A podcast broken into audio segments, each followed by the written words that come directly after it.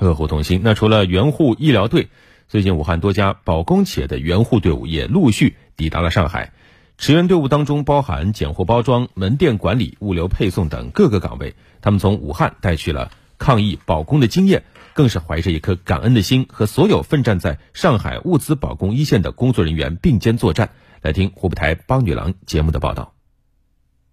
我的目的就是一个。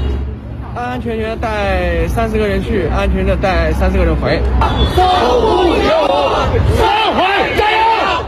四月十二号晚上，一支由三十名超市员工组成的援护小分队抵达上海，这意味着上海家乐福门店在拣货、包装、运力方面收到了来自武汉的力量加持。这次的一群的三十人里面呢，有收银员，有防损，有工程的，等等等等的。它相当于到了门店以后，可以让门店更快的、更好的恢复到正常的运转当中。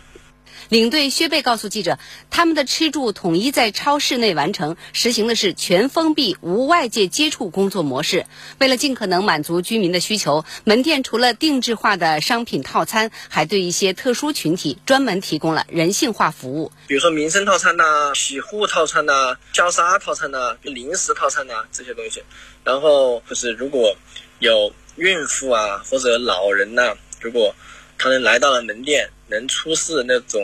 二呃四十八小时以内的正常的核酸检测报告，还是可以让他进店来购买这些他们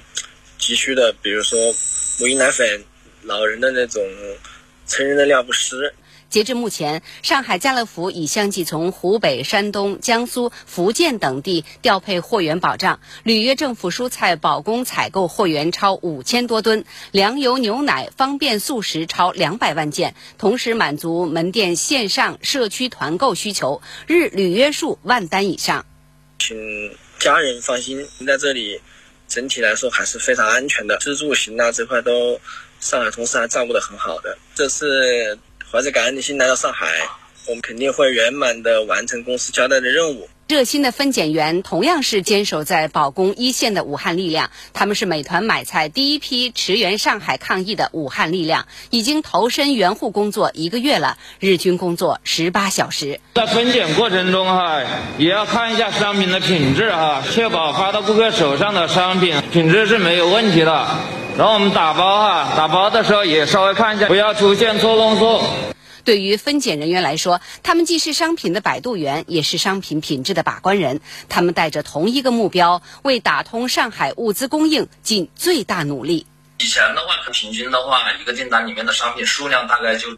六到十个左右。但是疫情爆发之后，一个订单啊，几乎平均下来的话，数那个商品的数量能达到二三十个。分拣确实压力很大，但是大家都很很有那种干劲，就是想为上海呀、为这个抗疫啊做出自己的一些贡献。